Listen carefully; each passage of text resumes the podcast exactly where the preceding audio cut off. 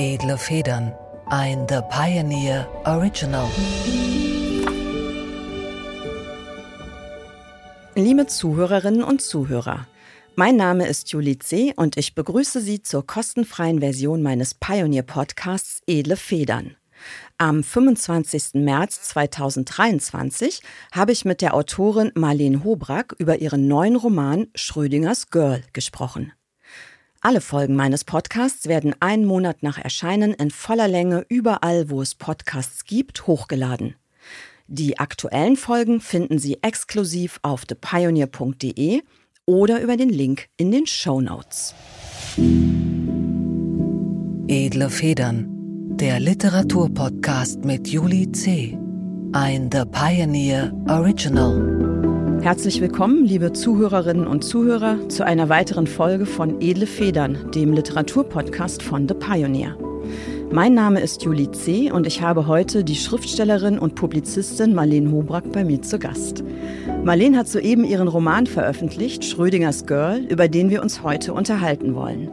Gleichzeitig ist Marlene eine scharfe Beobachterin unserer Gesellschaft. Sie hat mit Klassenbeste ein spannendes Sachbuch über weibliche Aspekte der Klassenfrage geschrieben und publiziert außerdem regelmäßig in verschiedenen deutschen Zeitungen Essays zu Themen wie Herkunft, Feminismus, Gender, Patriarchat versus männliche Hegemonie und vieles mehr.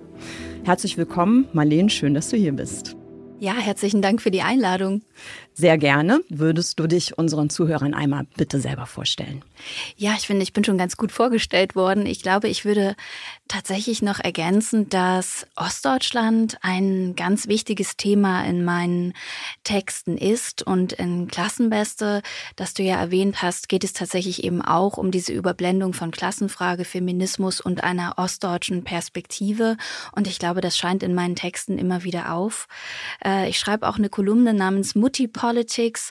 Und ich glaube, dieses Mutterthema, das äh, ist für mich auch gerade sehr zentral in verschiedenen Perspektiven. Also selbst, ich selbst als Mutter von zwei Söhnen, aber auch in der Reflexion äh, über meine Mutter, was ja in Klassenbeste äh, eigentlich der zentrale Punkt ist.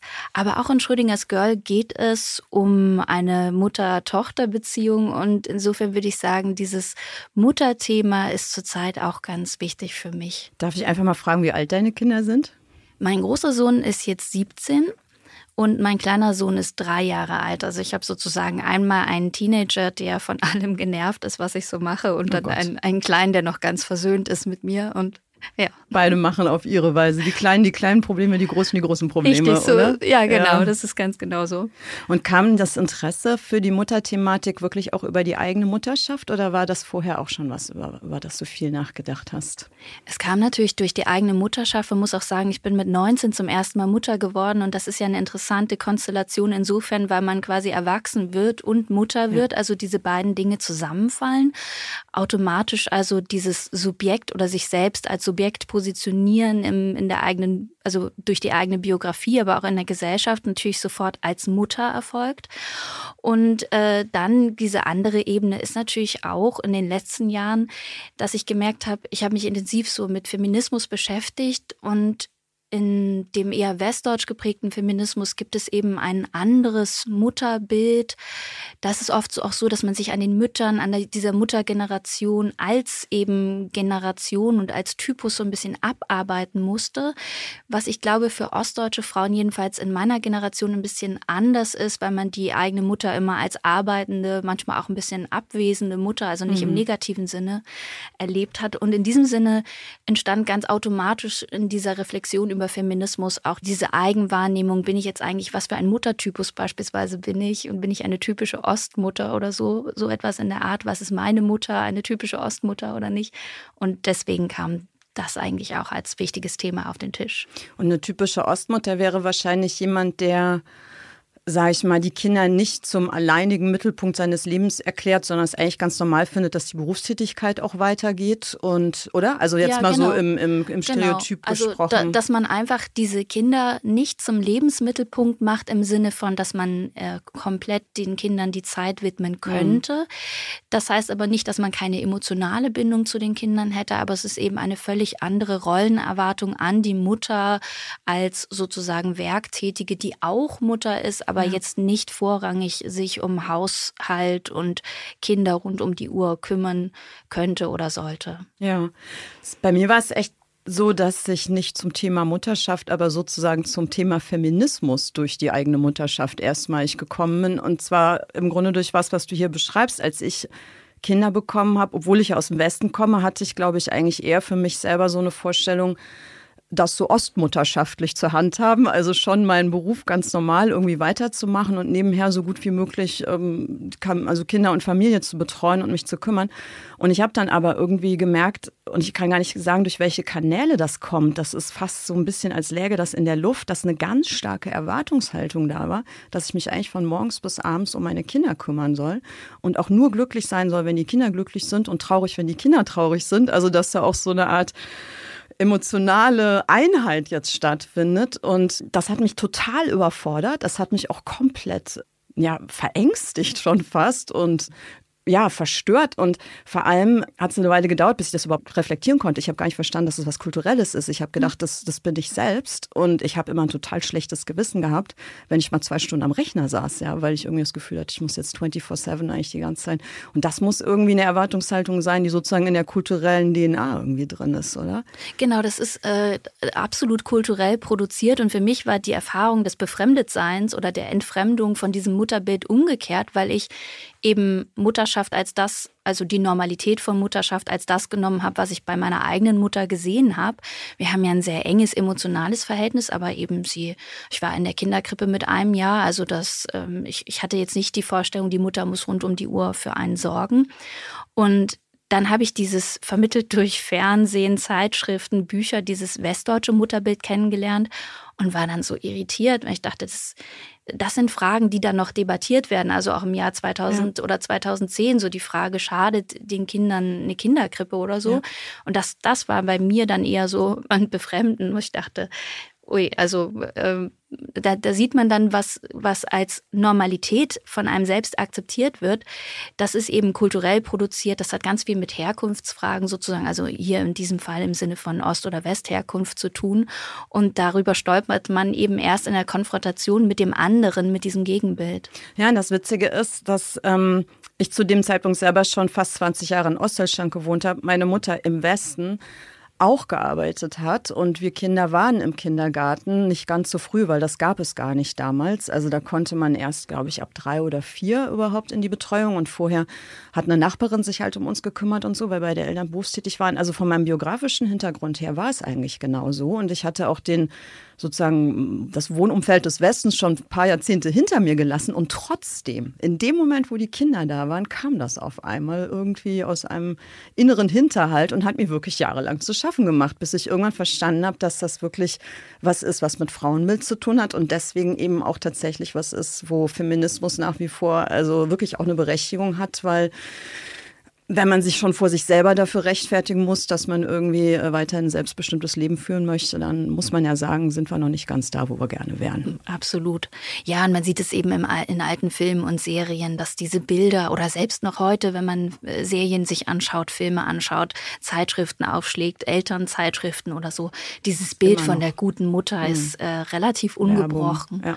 Ja. ja. das stimmt.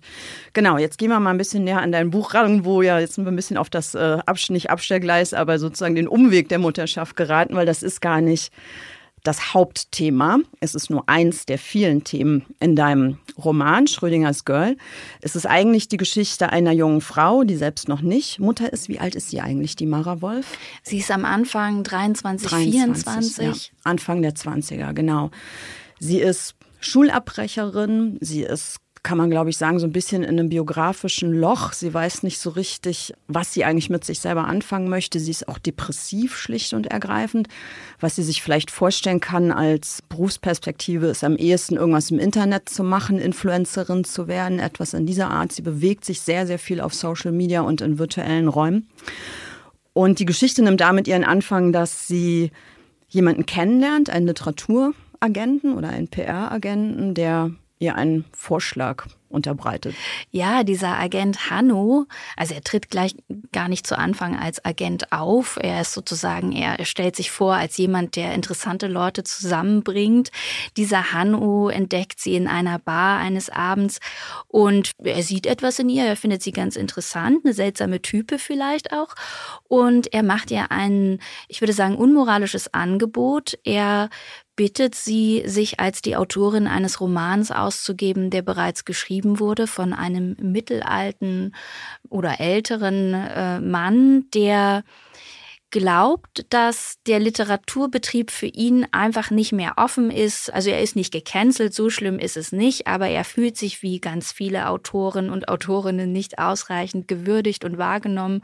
Und er möchte ein bisschen, oder diese beiden Männer wollen dem Literaturbetrieb eine lange Nase drehen, indem sie sagen, wir holen uns diese junge Frau heran und wir beweisen uns und allen anderen, dass dieses Buch angeblich ein autofiktionaler Roman eben dieser jungen Frau viel erfolgreicher ist, wenn es als autofiktionaler Text einer jungen Frau gekennzeichnet ist, im Vergleich zu einem fiktionalen Text aus der Feder eines älteren Mannes. Ja. Genau, also da gibt es eine Figur in dem Roman, die kriegt dann auch den Namen von der echten Mara Wolf. Ganz genau. Und die ist sozusagen ihr aufgeschriebenes alter Ego. Das suggeriert alles, also das ist Autofiktion, dass es eben aus ihrem echten Leben erzählt ist. Aber es ist alles erdacht. Also sie hat noch nicht mal irgendwas, die hat kein einziges Wort an diesem Genau. Sie hat überhaupt keinen Anteil an diesem mhm. Schreibprozess gehabt. Das Buch ist schon fertig. Man kann davon ausgehen, die Männer, finde ich, wie sie sind, passen natürlich im Nachhinein einiges an diese junge Frau an. Sie haben ja auch noch ein bisschen Zeit von der sozusagen vom, Man vom Verkauf des Manuskripts bis äh, zur Veröffentlichung. Und ja, sie, sie passen das entsprechend an und verkaufen es natürlich als autofiktional, auch deswegen, weil autofiktionale Literatur, also die Literatur, die angeblich ganz nah an dem biografischen und an dem Subjektkern des Autors oder der Autorin dran ist, ja gerade boomt und auch sehr erfolgreich ist. Und sie wollen damit sozusagen auch up-to-date sein. Ja, als ich angefangen habe, dein Buch zu lesen, habe ich auch erst gedacht, es ist wirklich vor allem eine Satire auf den Literaturbetrieb. Also wenn man selber in der Branche so ein bisschen unterwegs ist, erkennt man natürlich wahnsinnig viel wieder. Es sind viele Überspitzungen, aber es trifft ja doch einen wahren Kern. Also glaubst du, dass die Grundthese von dem Agenten stimmt, dass tatsächlich der dahinterstehende Autor mit dieser, mit diesem Avatar Mara eine Chance hat und ohne nicht? Also stimmt das? Ist es wirklich so stark personalisiert inzwischen, dass wir Bücher nicht mehr lesen wollen oder nicht, weil der Text klasse ist oder eben nicht so gut, sondern weil wir das mit einer bestimmten Person verbinden? Stimmt die Analyse? Ich muss als Autorin, muss ich mich natürlich ausflüchten in so eine ambivalente Antwort, weil darum, um diese Ambivalenz geht es ja auch in dem Roman. Ich sag mal so, wenn man, wenn es jetzt darum ginge, nur diese These zu klären, dann hätte ich wahrscheinlich so einen journalistischen Text oder ein Essay klassisch geschrieben. Ich glaube, dass das tatsächlich sehr ambivalent ist. Wir haben es ja um das jetzt sozusagen mal so ein bisschen aus Medien- oder kulturwissenschaftlicher Sicht zu sagen, einerseits mit einer Situation zu tun, in denen zum Beispiel Social Media für Autoren und Autorinnen, gerade die Jüngeren, oft eine wichtige Bedeutung oder eine wichtige Rolle spielt und eine große Bedeutung hat. Und ich glaube schon, dass es den einen oder anderen oder die ein oder andere gibt, die das sehr klug so für Marketing nutzt. Und ich sehe auch bei älteren Autoren und Autorinnen so ein Befremden angesichts dieser neuen Social-Media-Marketing-Kampagnen. Da kommt es natürlich immer darauf an, ist man bereits ein etablierter Autor oder eine Autorin, die vielleicht diese ganzen Social-Media-Kanäle gar nicht bespielen muss, wo man das gar nicht nötig hat? Oder ist man so in einer Situation, wo man vielleicht unterzugehen droht, in, auf diesem Markt, wo ja ständig Hunderte, gefühlt Tausende neue Bücher pro Saison auf den Markt geworfen werden? Und man guckt, wie kann man sich da noch behaupten. Und ob man jetzt diesem, diesem Autor, Richter heißt er in meinem Roman, recht geben möchte oder nicht, es ist natürlich so, dass Identität und Literatur unglaublich stark verkoppelt sind oder miteinander gekoppelt sind. Das heißt, man bewirbt natürlich Texte auch mit der Identität des Autors mhm. oder der Autorin.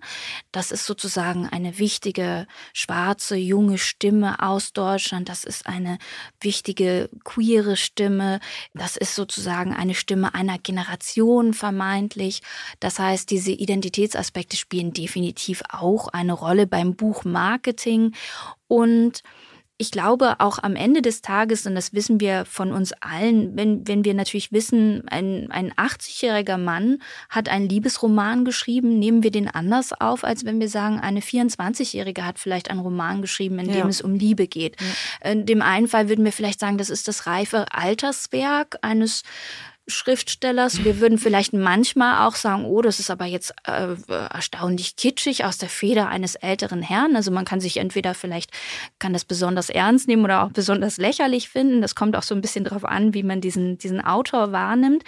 Ich glaube, dass kurz gesagt, die, die Identitätskategorien schon auch eine Rolle bei der Rezeption spielen. Ob es ganz so ist, wie, wie diese beiden Männer sich denken, dass eine junge Frau es in jedem Fall leichter hat, wahrgenommen zu werden, das muss dann vielleicht auch der Leser oder die Leserin für sich entscheiden. Ja, ich glaube, es spielt auf alle Fälle, genau wie du gesagt hast, eine wahnsinnige Rolle für den Erstkontakt mit dem Buch. Also wenn man noch nichts Genaues weiß über den Text, dann nimmt man, glaube ich, schon sehr stark wahr, ist es ein Mann oder eine Frau, der es geschrieben hat. Also man schaut sich den Namen auf dem Cover an, dann guckt man vielleicht auch noch hinten in Klappentext oder auch auf die Kurzbio von dem Autor oder der Autorin, schaut sich das Foto an und vielleicht so ganz grobe Parameter wie alt, wo kommt er her oder so. Und das ist, glaube ich, schon etwas, was man auch wenn man dann die ersten Seiten liest, automatisch wie so eine Brille auf hat und das als Interpretationshilfe benutzt. Also ich habe das immer wieder erlebt bei eigenen Texten, natürlich auch bei den von anderen Leuten, dass wenn man erkennbar weiß, zum Beispiel, das ist eine weibliche Autorin und da tritt ein Ich-Erzähler auf, jeder Leser immer erstmal denkt, dass dieser Ich-Erzähler auch eine Frau sein muss. Und äh, also wenn man das nicht sofort durch den Namen dann kenntlich macht und wenn man ähm, sozusagen crossgeschlechtlich erzählt, ich hatte in meinem ersten Roman einen männlichen Ich-Erzähler, da hat es die Leute zum Teil wirklich Seiten gekostet, bis sie das akzeptieren konnten. Denen ist die Kategorie immer wieder vor den Augen verrutscht, weil sie es so stark mit der Autorin identifiziert haben. Und dann aber, so nach einer Zeit, wenn man sozusagen drin ist, dann glaube ich, fängt es an zu verschwimmen und, und dieser diese Kettung an den Autor löst sich und man fängt an, den Text autonomer zu lesen. Und dann ist es irgendwann egal. Also das ist so, so mein Gefühl. Dann zählt eigentlich eher die Textqualität. Nimmt mich das mit, interessiert mich das, wie ist das geschrieben und so. Genau, da würde ich absolut zustimmen. Also mir ging es auch schon so, dass man, äh, wenn man Autor, Autorin überhaupt nicht kennt, aber man, man überblendet automatisch eben dieses Geschlecht der Autorin mit dieser äh, Erzählstimme und da kommt es tatsächlich zu Irritationen. Und äh, es gibt aber auch sozusagen diesen, diesen Effekt, dass man zum Beispiel sagt, also ich das, das nehme ich immer wahr, wenn ich so Leserkritiken online lese zu irgendwelchen Autoren oder Autorinnen und deren Romanen, dass man dann zum Beispiel sagt, ja, also das hätte ich jetzt nicht gedacht, dass das eine, dass eine Autorin vielleicht so hart oder so radikal erzählt ne? mhm. oder so offen oder so ja. bestimmte Tabus bricht oder das ist, erscheint mir gar nicht so richtig emotional oder es hat irgendwie so eine Kälte dieser Text. Ich glaube, dass da auch so Geschlechterstereotype oder so Gender-Wahrnehmungen dann sich auch noch mal drüber schieben, mhm. was dann bei diesem Cross-Gender erzählen, also wenn man sich sozusagen in der Erzählstimme auch ein anderes Geschlecht aneignet, dann eben auch so spannend ist, weil man automatisch anfängt, Geschlechterklischees zu brechen, Genderklischees zu brechen. Wobei das Interessante vielleicht, in, im, wenn man auf Schrödingers Girl guckt, ich das Gefühl habe, dass diese beiden Männer gerade das nicht unbedingt intendieren. Also sozusagen im Sinne von, ähm, das ist jetzt auch für uns so ein interessantes Spiel. Wie guckt denn da jetzt dieser mhm. Leser drauf? Kann man irgendwelche Gender-Erwartungen brechen? Man könnte vielleicht auch annehmen, dass das eher so ein Versuch ist, so ein klassisches männliches Schreiben, dass sich so eine, eine fiktionale Frau äh, erschreibt und erschafft und ähm, denn Mara, als sie diesen Roman zum ersten Mal liest oder eigentlich immer, wenn sie ihn vorlesen muss, äh, findet diese Mara in dem Text, den sie angeblich geschrieben hat, doch sehr fremd. Mhm. Und dann kommt das zweite große ähm, Schlagwort ins Spiel, auch nicht authentisch. Mhm. Und das ist ja auch eine Frage, über die dieser Roman schon nachdenkt. Was ist es denn mit dem, mit der Authentizität in der Literatur? Wie weit ist es damit her? Warum erscheint uns auch das als eine wichtige Kategorie? Ich glaube, auch das kennt, erkennt man als Leser, wenn man das Gefühl hat, fühlt sich diese Figur echt an oder mhm. ist eine junge Frau wirklich so? Das sind irgendwie auch Kategorien, die eine Rolle spielen und die einfach zeigen, für mich auf eine sehr interessante Art zeigen, wie wir Literatur rezipieren und dass wir diese Figuren nie nur als Figuren zwischen Buchdeckeln äh, interpretieren, sondern sie irgendwie in uns lebendig werden und automatisch ja. dann auch diese, dieser Abgleich mit realen Figuren, so ist das für mich authentisch oder nicht erfolgt. Wobei ich ja sagen würde, dass Authentizität zumindest in der Literatur vor allem eine sehr gut gemachte Fiktion ist. Also ja. dass es ja. dann als authentisch wahrgenommen wird. Wenn man sagt, Fiktion ist ja immer auch eine Art von, ist ja eigentlich eine Realismus-Simulation. Wenn die sozusagen glückt, dann wird es äh, als authentisch wahrgenommen und die Frage, ob es tatsächlich selbst erlebt ist, was ja auch nicht das Gleiche ist, also ob es sozusagen autobiografisch oder autofiktional ist, hat nicht unbedingt was damit zu tun. Also man kann sich autobiografische Texte vorstellen, die komplett unauthentisch ja. wirken. Und ich war ja auf so einer Schreibschule in, in Leipzig auf dem Literaturinstitut und da äh, kann ich mich an unzählige Diskussionen über im Werden begriffene Texte erinnern, wo dann Kritik geübt wurde vom, vom Seminar, von den anderen Studenten. Und der Autor oder die Autorin sich dann immer verteidigte mit, das war aber genau so, ja. das habe ich so ja. erlebt. Und die Antwort darauf immer war, ähm, das ist scheißegal, ob du das erlebt hast. Ja. Es muss glaubwürdig sein. Und nur weil du es erlebt hast, ist es noch lange nicht glaubwürdig. Also da ist sozusagen Authentizität vielleicht nicht das, was man sich landläufig darunter vorstellt. Es ist eigentlich ein eine Kunst, eine Kunstform auch. Ne? Es ist auch eine Kunstform und das hat, glaube ich, auch ganz viel damit zu tun, wie wir ähm, äh, so bestimmte Deutungen von Figuren und Personen im sozialen Alltag vollziehen. Und ich habe gemerkt, dass vielleicht noch ein anderer Begriff, der hier hineinspielt. Mein Buch spielt ja ganz oft mit Klischees. Und interessanterweise ist das Authentische, wo, wo man im Allgemeinen sagen würde, das hat was mit Echtheit und mit Einzigartigkeit zu tun. Und das Klischee, was auf den ersten Blick das totale Gegenteil ist, das spielt immer ineinander hinein, weil das Authentische, wie du richtig gesagt hast, ja immer dann zustande kommt, wenn man sagt, da ist eigentlich etwas gut konstruiert und ähm, sozusagen eine Figur vielleicht auch in ihren Widersprüchen gut aufgebaut. Das erscheint an uns lebensnah oder echt. Und ähm, dann, dann ist immer die Frage, wie verhält sich das zu den Klischees, die wir wir von Personen haben oder den Bildern, die wir uns machen. Und das vielleicht witziger an der Sache, wie Mara selbst in diesem Buch, diese andere Mara-Figur, also sie ist ja immer verdoppelt in diesem Roman, in meinem Roman, wie sie das wahrnimmt. Sie spricht natürlich in diesem Sinne auch für eine Leserin, die eher eine sagen wir mal, unerfahrene, ja. unerfahrene Leserin genau. ist, denn sie sagt ja von sich dazu selbst sagen, auch. sie liest gar nicht. Genau. Also sie wird jetzt gleichzeitig zur Autorin und zur Romanfigur als jemand, ja. der eigentlich mit Literatur nichts zu tun genau. hat. Genau. Also das letzte Mal, dass sie so richtig gelesen hat, war eben in der Schule oder vielleicht irgendwie, wenn die Bibliothek mal so ein paar Bücher aus, äh, also aussortiert hat. Man merkt auch in der Schule war sie wahrscheinlich durchaus keine schlechte Schülerin. Also sie ist jetzt nicht, äh, äh sie hat jetzt nicht die Schule verlassen, weil sie da Leistung leistungsmäßig gescheitert wäre. Aber sie ist keine Leserin mehr. Man könnte sagen, es gibt diese Medienkonkurrenz durch die neuen Medien, durch die sozialen Medien, die völlig irgendwie jede andere mediale Beschäftigung überlagert haben. Und als Nichtleserin, und das ist ja auch der Spaß äh, in diesem Buch, als Nichtleserin und Nichtautorin und als eine junge Person, die sozusagen auch sozial in maximaler Entfernung zu diesem Literaturbetrieb oder der Welt der Literatur lebt, wird sie in den Literaturbetrieb eingeschleust.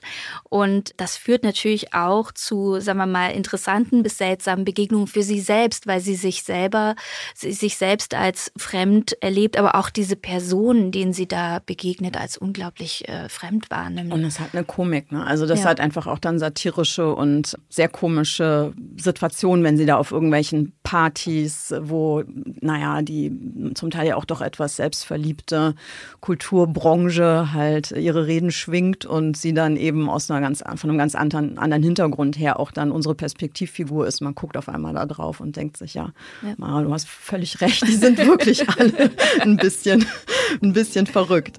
Ja, vielleicht ist das eine gute Stelle, um was zu lesen. Einmal aus Schrödingers Girl. Und dann hören wir eine Stelle, wo im Grunde die Idee, Mara zu einer Autorin zu machen, zum ersten Mal an sie herangetragen wird. Federlesen.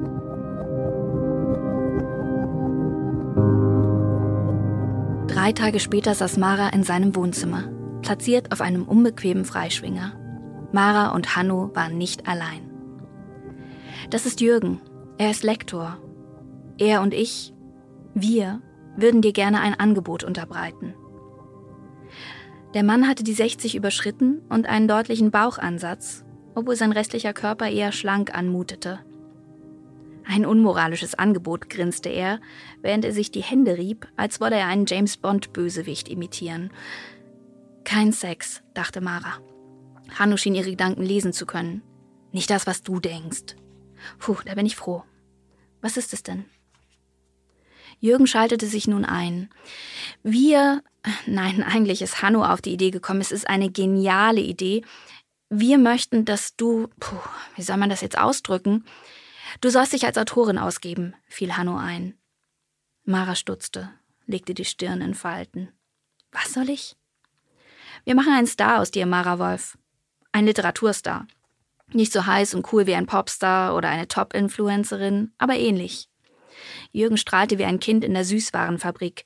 Vielleicht lauerten Umpa-Lumpas hinter verschlossenen Türen. Ich will nicht unhöflich sein, aber spinnt ihr? Jürgen lachte, wurde dann blitzartig ernst und schaute auf Hanno. Der räusperte sich umständlich und kam schließlich zur Sache. Es gibt da einen Autor, wir verschweigen vorerst seinen Namen, der ein kleines Experiment wagen möchte. Er hofft, dass sich sein Text besser verkauft, wenn wenn jemand wie du, wenn eine junge Frau den Text als ihren ausgibt. Ich verstehe das nicht. Warum will der Autor das Buch nicht unter seinem Namen veröffentlichen? Natürlich will er das, rief Hanno aus und warf die Hände theatralisch in die Luft. Nichts lieber als das. Aber er ist ein alter weißer Mann. Du weißt schon, Mädchen. The future is female. Und faltige alte Männer verkaufen sich nicht auf Facebook oder Instagram. Die moderne Heldengeschichte ist weiblich. Die von der Putzfrau zur Millionärengeschichte ist weiblich. Niemand will die Coming-of-Age-Geschichte eines Twins aus der Feder eines alten Mannes lesen, schon gar nicht diese Bookstagrammerinnen. Jürgen steckte sich eine Zigarette an. Verstehst du, er will noch einmal ein ganz großes Ding drehen. Mara schüttelte den Kopf. Sie verstand rein gar nichts von dem, was Hanno da erzählte. Sie überlegte lange. Und sein Stolz? fragte sie schließlich. Hanno ließ sich aus seinem Stuhl zurückfallen. Der Freischwinger echote seine Bewegung. Stolz muss man sich leisten können. Das weißt du doch am besten. Mara fragte sich, wo er das Recht nahm, sie unentwegt zu kränken. Schlimmer noch als die Kränkung selbst wog die Tatsache, dass er ihre Verletzung offensichtlich genoss. Also jetzt mal langsam. Ich soll vorgeben, etwas zu sein, was ich nicht bin. Hannos Mundwinkel schossen in Richtung seiner Ohren. Aber Mädchen, das machst du doch die ganze Zeit. Oder willst du behaupten, dass du das heiße Girl von nebenan bist? Maras Mundwinkel zuckten.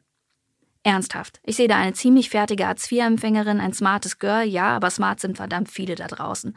Was glaubst du, wo du in zehn Jahren stehst? Mara zuckte mit den Schultern und schwieg trotzig. Die beiden Männer taxierten sie, bis sie schließlich seufzte. Wie genau sieht denn euer Plan aus? Der Lektor lächelte zufrieden. Das Mädchen hatte den Köder geschluckt. In bester Manier eines Pickup-Artists hatte Hanno sie zunächst erniedrigt, dann zu seinem Star gemacht. Es ist ganz einfach. Der Text steht, du musst dich nur als Autorin ausgeben, mehr nicht. Lesen, vorlesen, wir üben das, das bekommst du hin. Du wirkst nachdenklich, bisschen zerbrechlich, das ist es, was wir wollen. Mara überlegte, wann sie zum letzten Mal ein Buch gelesen hatte. Es dauert noch eine ganze Weile, bis das Buch erscheinen wird. Sobald du zusagst, verkaufe ich das Buch, deine Geschichte, dich an den Verlag. Sie werden begeistert sein.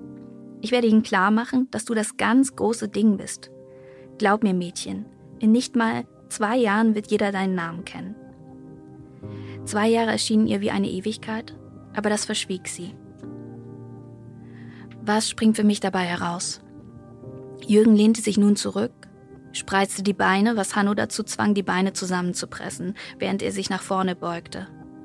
Einfach alles, Mädchen, alles, wovon du träumst. Fame, Fortune. Da steckt verdammt viel Geld in der Sache. Es wird dein Text sein.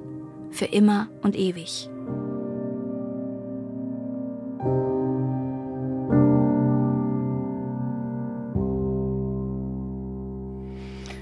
Ja, vielen Dank. Diese Ankündigung bewahrheitet sich nicht so ganz. Ich hatte dich ja im Vorfeld gefragt, inwieweit wir spoilern dürfen, aber du schriebst zurück und das ist ja völlig richtig. Es wird ja am Anfang des Romans schon im Grunde verraten, dass der Fake nicht hält. Ja. Also es fliegt am Ende auf und äh, deswegen ist es dann nicht mehr ihr Text für immer und ewig, aber bis dahin gehen die gemeinsam eine ganze Strecke, äh, die Figuren, die wir jetzt kennengelernt haben Du schreibst ja selber oder lässt, dass die Figuren sagen, dass das ein unmoralisches Angebot ist. Und ich fand es auch, und zwar vor allem deswegen, weil die fragen sie ja vor allem deswegen, weil sie eine Hartz-IV-Empfängerin ist, oder? Die hätten sie ja nicht gefragt, wenn sie Studentin der Sozialwissenschaften im sechsten Semester wäre aus einem akademischen Elternhaus. Also was die eigentlich wollen, ist zum einen natürlich so eine Art Pygmalion-Geschichte. Also zwei Männer erschaffen sich mhm. aus dem sozialen Schlamm heraus eine tolle Frau, einen Star. Also ich glaube, das ist schon so ein Aspekt davon. Aber es appelliert ja im Grunde auch so ein bisschen an so eine Art Sozialexhibitionismus in der Gesellschaft, oder? Also die wollen auch ähm, das ungebildete Mädchen vorführen, was jetzt einen Sensationsroman geschrieben hat und hoffen, dass aufgrund dieser im Grunde ja kompletten Hybris, äh, das eben für Erfolg sorgt. Also zynischer geht es ja eigentlich nicht. Genau, dieser Ausgangspunkt ist absolut zynisch und es muss natürlich eine Person sein, die nicht in diesem Literaturbetrieb in irgendeiner Form etabliert ist. Also man hätte das jetzt nicht irgendeiner jungen Autorin in die Hand geben können, die natürlich auch fürchten muss, dass irgendwie ihr Ruf ruiniert wird, falls die Sache doch auffliegt. Und was du gesagt hast, ist ganz richtig. Das macht die Sache natürlich viel spannender, dass sie, das wird auch später im Text dann gesagt, als sie auf einer Bühne sitzt, dass sie sozusagen aus der Gosse kommt. Sie kommt von ganz unten und äh, da will man sie natürlich dann auch befragen, ja, also wie, wie das denn so ist, wenn man eben in Armut lebt und wenn man dann diese eigenen Erfahrungen aufs, auf Papier Papier bringt und in diesen Roman einschreibt. Und es ist natürlich auch eine der Pointen, ist natürlich, dass jemand, der gar keinen Bezug hat zur, zur Literatur, natürlich eigentlich nicht aus dem Nichts heraus irgendwie einen genialen Roman schreiben kann oder auch aus dem Nichts heraus entdeckt wird. Das ist ja in aller Regel nicht so, wie der Literaturbetrieb funktionieren würde. Aber natürlich ist es eine wunderbare Fiktion auch für die Leser und auch für diesen Betrieb selbst, der so das Gefühl haben kann, es ist nicht so ein ausgewählter, enger, kleiner Zirkel, wie man das vielleicht auch immer sieht und wahrnimmt. Es gibt die Chance, dass da einer aus dem Nichts kommt und mal so ein neues Gesicht und auch habituell ganz anders ist. Und das Zynische dieser beiden Männer ist natürlich, sie hätten ja auch gucken können, ob sie jemanden finden, der diese andere Herkunft hat, der aber trotzdem schreibend Ambitionen hat oder vielleicht ein Rapper ist oder irgendwie auf irgendeine andere Art zumindest mit Sprache arbeitet. Und sie hätten ja jemanden suchen können, der vielleicht als neuer Literaturstar etabliert werden kann, der zumindest einen Bezug zum Schreiben hat. Aber das wollten sie nicht, denn sie wollen die Kontrolle, die maximale Kontrolle natürlich auch über diesen Roman, der am Ende da steht in den Regalen, auch haben können. Und das ja. macht die Sache noch einmal zynisch zynischer als äh, einfach dieser Versuch, jemanden als Star zu etablieren. Ja, sie suchen sich auch ein perfektes Opfer irgendwie, also ja. ne, jemand, mit dem sie machen können, was sie wollen, so quasi. Das ist hässlich, aber da ist doch auch dieses, also du beschreibst dann ja auch die Lesungen, auf denen sie dann auftritt später und was für Fragen ihr so gestellt werden. Das ist doch ein bisschen wie im Zoo, oder? Also ja. sie ist äh, die Exotin. Sie soll ja. jetzt irgendwie dem akademisch gebildeten Literaturbetrieb einmal erzählen, wie das so ist als Hartz IV. Empfängerin. Also mich hat das so ein bisschen entsetzt und ich habe so ein ja. bisschen äh, versucht zu ergründen, ob mich das eigentlich auch anfixt, äh, also ob, ob mich da irgendwie was drin sehe ich hatte so das Gefühl, du setzt eigentlich einen Literaturbetrieb voraus und da hast du wahrscheinlich einfach absolut recht oder generellen Diskurs, der im Grunde gar nichts weiß über Gesellschaftsschichten, die nicht unmittelbar in Kontakt mit ihm stehen und davon auch so entfremdet ist, dass er sozusagen jemanden, der aus dieser Sphäre dann auf einmal in sein Blickfeld gerät, weil er das Autorenschild umgehängt bekommen hat, äh, wirklich anstarren wie ein, wie ein Wolpertinger oder wie ein, wie ein Hund mit zwei ja. Köpfen. Ne? Ja, das Interessante ist ja, dass dieser Literaturbetrieb selbst sich wiederum als wahnsinnig offen erleben kann. Also sagt, also wir haben ja gar kein Problem damit, dass da jemand auftaucht, der halt vorher von Hartz IV gelebt hat. Wir sind so offen, wir sind, es gibt diese Klassenschranken ja nicht. Und ist das nicht toll, dass wir diese Person auf die Bühne setzen und befragen? Das heißt, sie nehmen sich selber gar nicht als, also vielleicht gibt es dieses Gefühl des Voyeurismus da schon, aber die nehmen sich ja gar nicht so wahr, sondern die nehmen sich ja als unglaublich offen wahr, dass sie eben eine wie sie, so wird es ja auch explizit gesagt, eine wie sie da mal hinsetzen auf eine Bühne und dann eben auch äh, seltsam anmutende Fragen äh, stellen, wie das dann eben so ist, wenn man in Armut lebt. Und das ist ja auch immer so, ich glaube, das ist auch ein großes Dilemma der Literatur. Also ich persönlich kann das von, von mir sagen, dass ich in den letzten Jahren ganz viele Romane, auch Sachbücher gelesen habe, in denen es die, sagen wir mal, aus der Armutsklasse erzählen oder aus der Arbeiterklasse, in, in, denen vielleicht Gewalt oder Alkoholismus eine Rolle spielen. Und wo immer es diesen feinen Grad gibt zwischen jemand erzählt seine eigene Biografie oder äh, in Form eines Romanes aus einer, einer Klasse, die er kennt oder sie kennt, weil, weil äh, er oder sie daherstammen. Und ist immer so eine, also das ist dann eher eine Frage der Darstellung, also eine Frage des Wies, ob man das wahrnimmt als etwas voyeuristisches oder wo, wo jemand bloßgestellt werden könnte oder auch nicht. Und es ist so, ich persönlich, wie gesagt, sehe an mir selbst so eine Neugierde und gleichzeitig auch ein schlechtes Gewissen, weil man ja eben, wenn über Armut erzählt wird oder über ein schlechtes soziales Milieu, in dem es viel Gewalterfahrung beispielsweise gibt, man immer auch das Gefühl hat, ich mache mich irgendwie auch schuldig, wenn ich das nur konsumiere. Also ich muss dann meine eigene mhm. Haltung dazu irgendwie befragen. Warum lese ich das? Das kann im besten Sinne dazu führen, dass man über sich selbst reflektiert und äh, da auch genauer sozusagen den eigenen Motiven nachspürt. Aber wie gesagt, ich, ich glaube, es ist oft auch eine, Fra eine Frage der Darstellung ob man etwas als voyeuristisch oder exhibitionistisch sozusagen betrachtet oder nicht. Und das Problem bleibt natürlich am Ende, wenn man, das habe ich auch gemerkt, äh, als ich Klassenbeste geschrieben habe, wenn man aus einer bestimmten Schicht, aus einem bestimmten Milieu erzählen möchte, weil man das Gefühl hat, das ist gesellschaftlich relevant, dann ist immer die Gefahr, dass es sozusagen als exhibitionistisch oder dass der Leser sich als Voyeur auch vielleicht empfindet.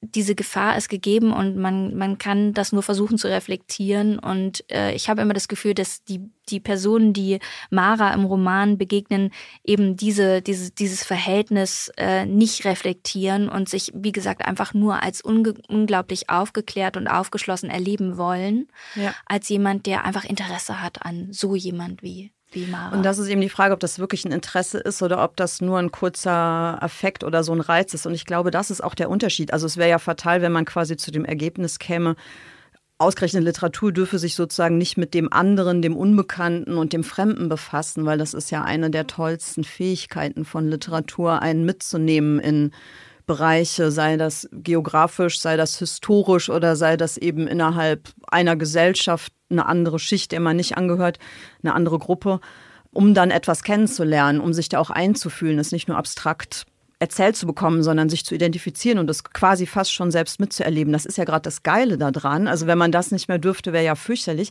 Aber ich glaube, da gibt es doch einen Unterschied und das ist eben nicht nur eine Nuance in deinem Roman sind sowohl natürlich die Initiatoren dieses Betrugs, aber eben zum Teil auch das Publikum, glaube ich, nicht wirklich interessiert. Die wollen sich nicht einfühlen, was erfahren und was erleben, sondern die bestaunen einfach nur diesen seltsamen Kontrast, dass diese ungelenke und irgendwie ja auch mit den Gebräuchen und der Rhetorik nicht vertraute Person sich auf einmal in so einem Umfeld bewegt. Und da, glaube ich, ist es dann, also da empfinde ich es als unmoralisch. Genau, das, das spielt auf jeden Fall mit rein. Und äh, sie ist ja auch, äh, es wird ja immer mal beschrieben, wie sie dann zum Beispiel gekleidet ist, wenn sie auftritt. Und schon diese Auftritte gelten den anderen ja als total schräg. Also sie ist genau, ja auch visuell ja, sozusagen. Auch, sie soll sich stark schminken genau, und sie soll genau. sich ein genau. bisschen nicht zu teuer anziehen, ja, sozusagen. Genau, und man und, und ja, dann trag halt diesen Fake-Pelzmantel, das sieht ja. gut aus und dieses und jenes. Also damit eben dieses Klischee Klischeebild auch ein bisschen bedient wird, wie,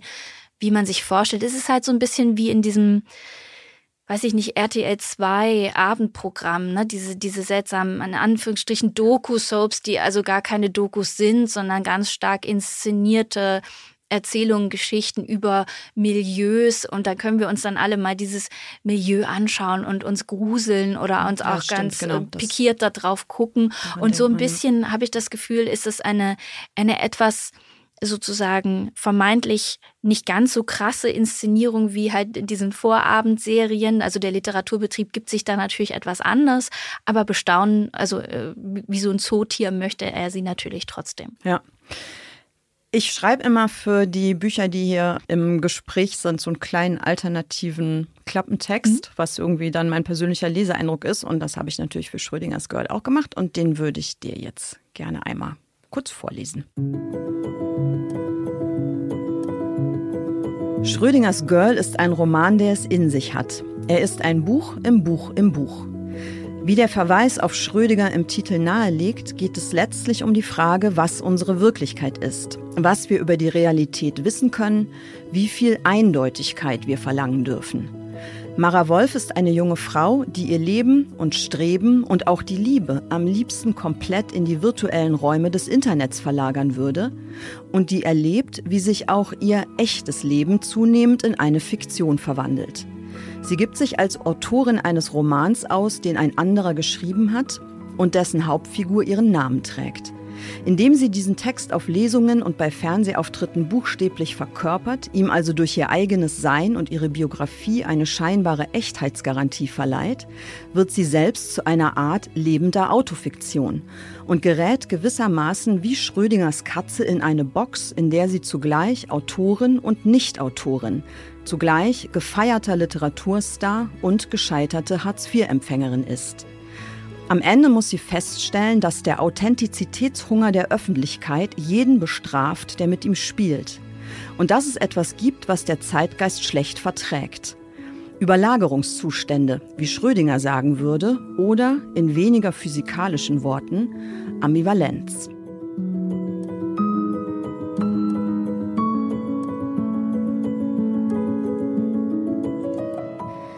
Also es heißt ja Schrödingers Girl, selbstverständlich das ähm, große Beispiel von Schrödinger mit der Katze in der Box. Wir erzählen es, glaube ich, am besten gleich nochmal, ja. falls jemand noch ja. nicht äh, genau weiß, was mit der Katze auf sich hat weist ja darauf hin, dass du dich auch speziell interessiert hast für diese Überlagerungszustände. Ist es ein Schreibantrieb auch gewesen, quasi diesen Hunger nach Authentizität, der aber gleichzeitig ja eigentlich wieder ein Hunger nach noch gesteigerterer Künstlichkeit ist und die Ambivalenz, die da drin liegt, zu untersuchen, sich dem anzunähern literarisch? Bevor ich auf die Frage antworte, muss ich sagen, es ist ein wunderbarer Klappentext, der ist gekauft. Den kannst du gerne haben.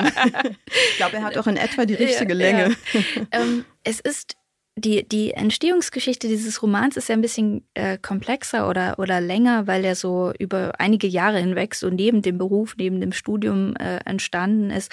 Wofür, also einer der Ausgangspunkte, für die ich mich tatsächlich unglaublich interessiert habe, zu Beginn, als ich angefangen habe zu schreiben, war dieses Thema der Inszenierung und des Erschaffens eines zweiten Ichs in dieser Welt von Instagram oder Social Media. Und da schon, da findet ja schon so eine Verdoppelung oder Überlagerung von Zuständen statt, die ich an mir selber beobachten konnte, weil ich bin selber zum Beispiel eine sehr introvertierte Person. Und immer wenn ich das auf Social Media so sage, dann lachen die Leute, weil die denken, so wie ich mich da inszeniere, bin ich ein ganz extrovertierter Mensch, der irgendwie offen und neugierig auf die Welt zugeht. Also ich bin neugierig, aber es ist so, dass ich ähm, neugierig vor allen Dingen in Büchern äh, äh, bin und äh, am liebsten lese und gar nicht so extrovertiert bin, wie das vielleicht manchmal scheint. Also kurz gesagt, es war so ein, der erste Ausgangspunkt war diese Möglichkeit, eine Art Avatar zu erschaffen, eine Überlagerung von mir selbst als das wahre, authentische Ich, was man ja immer schon problematisieren muss, was ja schon die Psychoanalyse sozusagen problematisiert, diese Vorstellung, es gibt da dieses, das Selbst, das ist so ganz, äh, das, das steht so fest und das ist so eindeutig, wie wir das selber annehmen. Und dann muss man es nur entdecken. Und dann muss man es nur so. entdecken und, und verwirklichen ja. und dann äh, ist, ist man glücklich.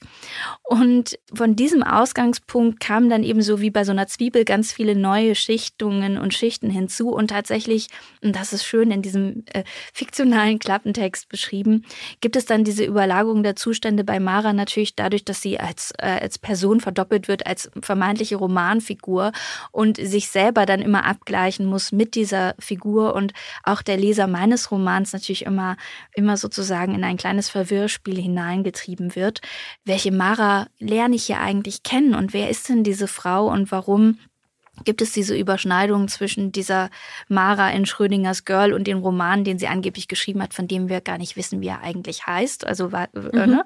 der, den erfahren, also über diesen äh, den Titel dieses Romans, der wird uns ja verschwiegen. Ja, vielleicht heißt ja Schrödingers Girl. Genau, das weiß man nicht. Das ist der Witz an, an, der, an diesem, also eine Freundin nannte es das Inception-Buch und das fand ich so schön treffend, weil es eben wie in so einem guten Science-Fiction-Roman oder Film so Verwicklungen und äh, schleifenförmiges Erzählen und Denken gibt. Und da ist man natürlich auch auf einen Leser oder eine Leserin angewiesen, die Lust hat, so ein Spiel auch ein bisschen mitzuspielen. Und ich habe in einer Rezension gelesen. Also es werden immer zu die Erwartungen eigentlich an den Text enttäuscht. Dafür werden aber andere Erwartungen, die man gar nicht hatte, erfüllt. Und das ist vielleicht auch mal eine ganz witzige Geschichte bei einem Roman. Und weil wir gerade dieses Gedankenexperiment, das Schrödingersche Gedankenexperiment weil du sagtest, man muss es vielleicht nochmal erklären für den Leser.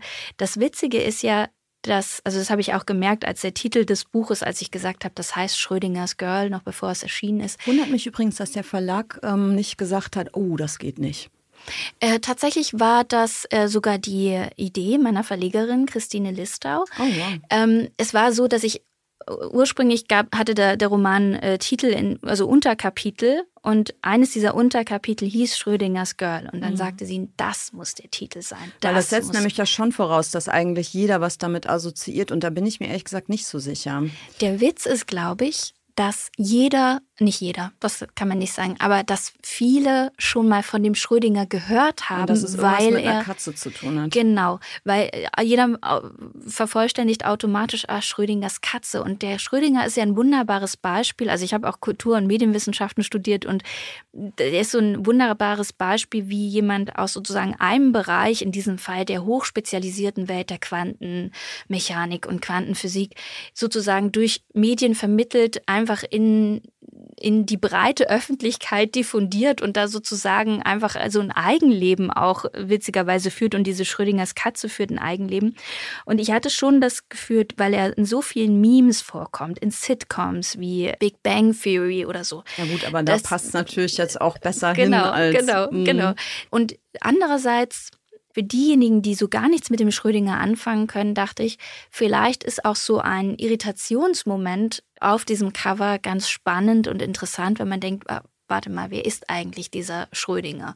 Und dieses Gedankenexperiment für mich ist halt so allgegenwärtig, dass ich die Hoffnung hatte, dass es andere Menschen vielleicht auch kennen. Oder im Zweifelsfall, man hat ja irgendwie so Wikipedia immer so an der Hand, kann man es auch mal schnell äh, mal kurz nachschlägt. Aber ich werde es jetzt einmal ganz kurz sagen, genau, ich ja. mache es nicht mit der physikalischen ja. Grundlage, die noch dahinter steckt, um es möglichst kurz zu halten. Also die Grundidee von Schrödinger als Gedankenexperiment, er hat das, glaube ich, nicht als Versuchsanordnung auch durchgeführt. Nein, ist keine das ja eine. Zu Schade gekommen. Genau, hier wurden keine Tiere verletzt. Also er hat eine Box äh, sich ausgedacht, in der eine Katze eingesperrt war. Die war blickdicht von außen, konnte man nicht reinschauen. Und es gab drin sozusagen einen, einen Mechanismus, der mit einer Wahrscheinlichkeit von äh, 50 Prozent die Katze entweder tötet oder nicht. Und man wusste von außen eben weder, ob es passiert noch wann es passiert.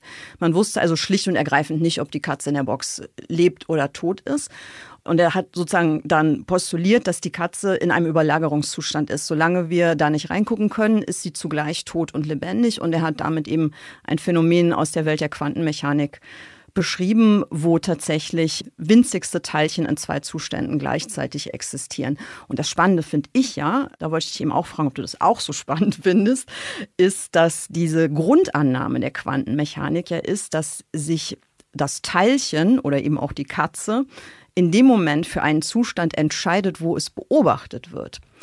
Also dass die Beobachtung, das Wahrgenommenwerden von einem anderen Subjekt den Überlagerungszustand beendet. Und das ist jetzt streng physikalisch so. Also der Moment der Messung ist der Moment, in der der Überlagerungszustand endet. Das heißt, die Tatsache des Beobachtetwerdens hat einen direkten Einfluss auf die Frage, wie ist Realität eigentlich verortet und zwar jetzt nicht nur sozusagen im metaphorischen Sinn, weil wir das irgendwie wahrnehmen und in Köpfen, unseren Köpfen was konstruieren, sondern weil es eine Interaktion gibt. Also weil unsere Beobachtung tatsächlich die Welt verändert. Genau, also dieses das diese, flasht mich komplett. Total, irgendwie. diese Heisenbergsche Unschärfe-Relation, die du ansprichst, die ist wirklich eins der faszinierenden Aspekte. Und ich meine, ich bin das auch nur als, äh, ich bin da auch nur als Laie, der da drauf schaut.